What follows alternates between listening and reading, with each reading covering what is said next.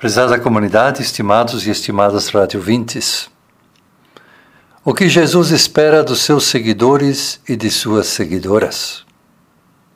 Esse é o tema do Evangelho de Marcos, capítulo 8, os versículos 31 até 38, que nós vamos ouvir agora. Jesus fala da sua morte e da sua ressurreição.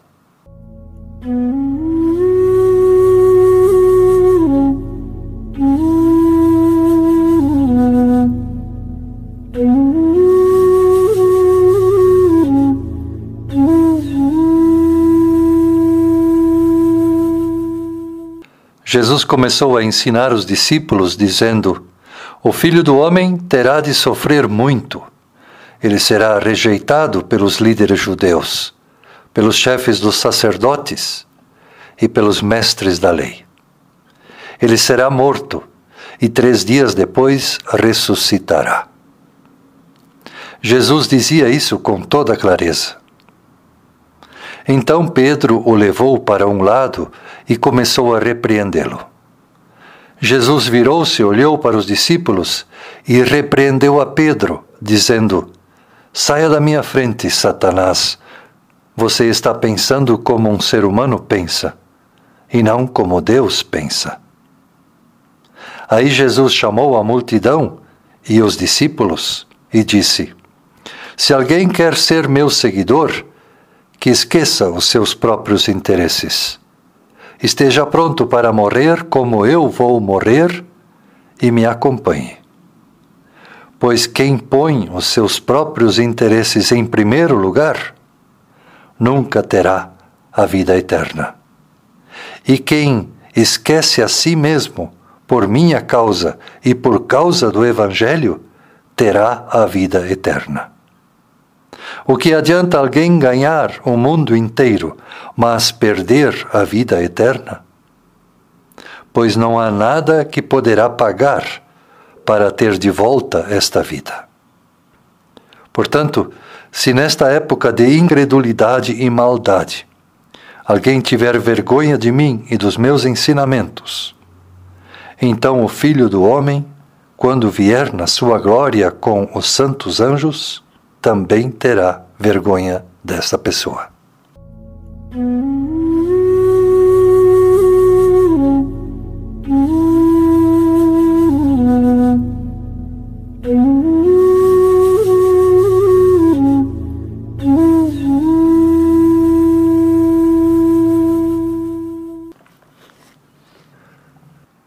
Estimados e estimadas radiovintes, Jesus hoje quer dizer aos seus discípulos que tipo de comportamento ele espera das pessoas que o seguem. Jesus está preocupado com a formação de uma comunidade, de um grupo de pessoas que se diferenciem de outros grupos pela sua fé em Deus, mas também pela sua forma de vida. E as palavras de Jesus são bastante claras. A pessoa que decidir segui-lo deve estar preparada para fazer renúncias. Os valores de Deus algumas vezes vão entrar em conflito com os valores deste mundo, com os poderes, com as autoridades deste mundo. A comunidade cristã, as pessoas seguidoras de Jesus, devem sempre ser fiéis a Jesus devem fazer o que Jesus está fazendo. Devem ter as suas portas e os seus braços abertos para aquelas pessoas a quem Jesus olha, para os doentes, para os excluídos, para os deficientes, para as mulheres, para as crianças, enfim, para pessoas que no tempo de Jesus eram marginalizadas e ainda consideradas impuras. Colocar-se ao lado dos marginalizados às vezes pode ferir interesses poderosos. Mas sofrer por estar ao lado dos mais fracos, sofrer por fazer a vontade de Deus, diz Jesus, representará sempre um ganho para Deus. E então Jesus fala que ele mesmo vai sofrer, que ele mesmo vai ser rejeitado pelos líderes judeus, pelos chefes dos sacerdotes, pelos mestres da lei. Jesus fala que ele vai ser morto. Jesus tem gente poderosa contra ele. E essas pessoas vão inventar mentiras para prender e para condenar Jesus à morte. Essas palavras de Jesus incomodaram o discípulo Pedro, que chamou Jesus para um lado e começou a repreendê-lo, diz o versículo 32. Pedro diz a Jesus que as pessoas não vão seguir um líder que fica anunciando dificuldades, que anuncia que as autoridades vão persegui-lo e de que ele vai ser morto por elas. Para Pedro, quando uma pessoa procura uma religião, ela quer uma religião que possa fazer algo por ela. Os templos ficam cheios de gente se a religião consegue atender aos interesses das pessoas. Portanto, a religião deve oferecer algo para as pessoas e não exigir compromisso das pessoas. As pessoas fogem do compromisso. Por isso, Pedro repreende a Jesus. E o que Jesus responde a Pedro? Jesus, por acaso, diz: Desculpa aí, Pedro, você tem razão, comecei mal. Eu me empolguei, falei sem pensar. Foi isso que Jesus disse? Não. Jesus se vira para Pedro e diz: Saia da minha frente, Satanás. Usar o poder de Deus para atender os interesses pessoais de bem-estar. Impressionar as pessoas com espetáculos de milagres e de poder. Tudo isto Jesus já tinha ouvido da boca de Satanás, lá no deserto. O que Pedro está dizendo a Jesus parece ser Satanás, mais uma vez quer dizer a Jesus.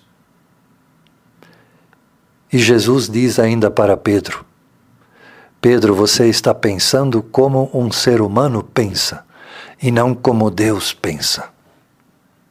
E para deixar claro o que Deus pensa, Jesus então chama os outros discípulos e também as pessoas que estavam ali e diz: Se alguém quer ser meu seguidor, precisa esquecer os seus próprios interesses.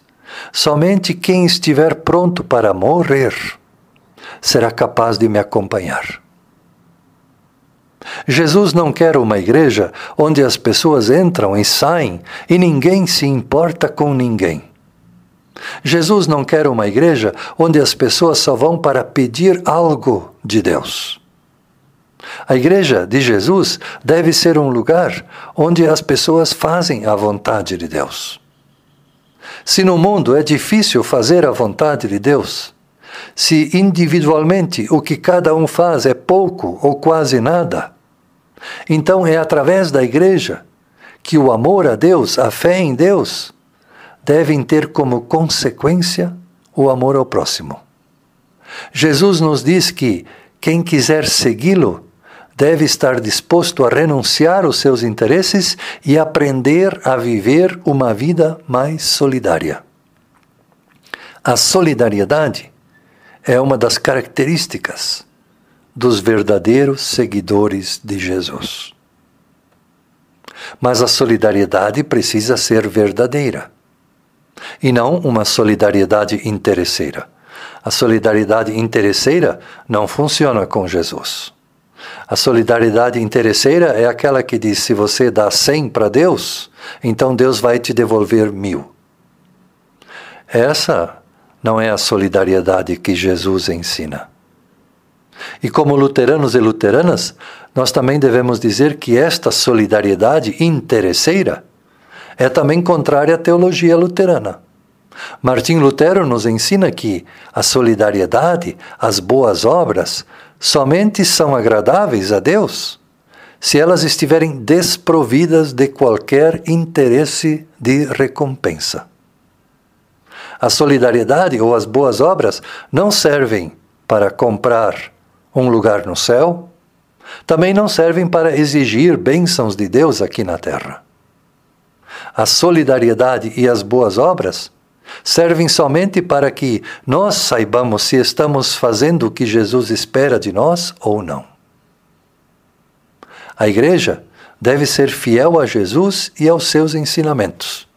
A vontade de Deus deve estar sempre em primeiro lugar entre nós.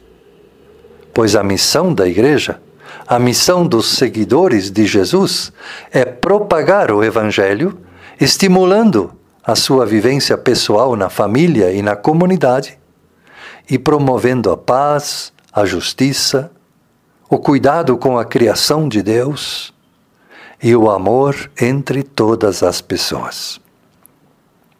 É nisto que Jesus pede que nós, seguidores, dediquemos nossas energias. A igreja que Jesus deseja não deve deixar que problemas de fora contaminem essa missão e essa boa convivência entre as pessoas.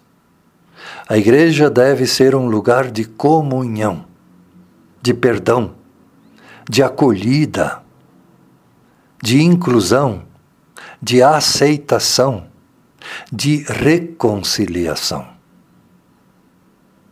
O Evangelho de Jesus Cristo oferece salvação por graça de Deus para todas as pessoas.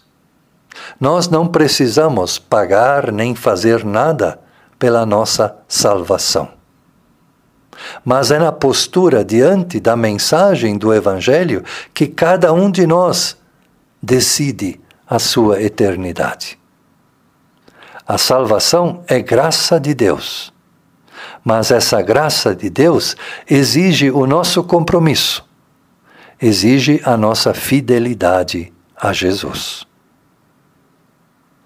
Que a graça de nosso Senhor Jesus Cristo, o amor de Deus nosso Pai, que nos cuida e que nos ama com o amor de mãe, e a comunhão do Espírito Santo continuem entre nós. Amém.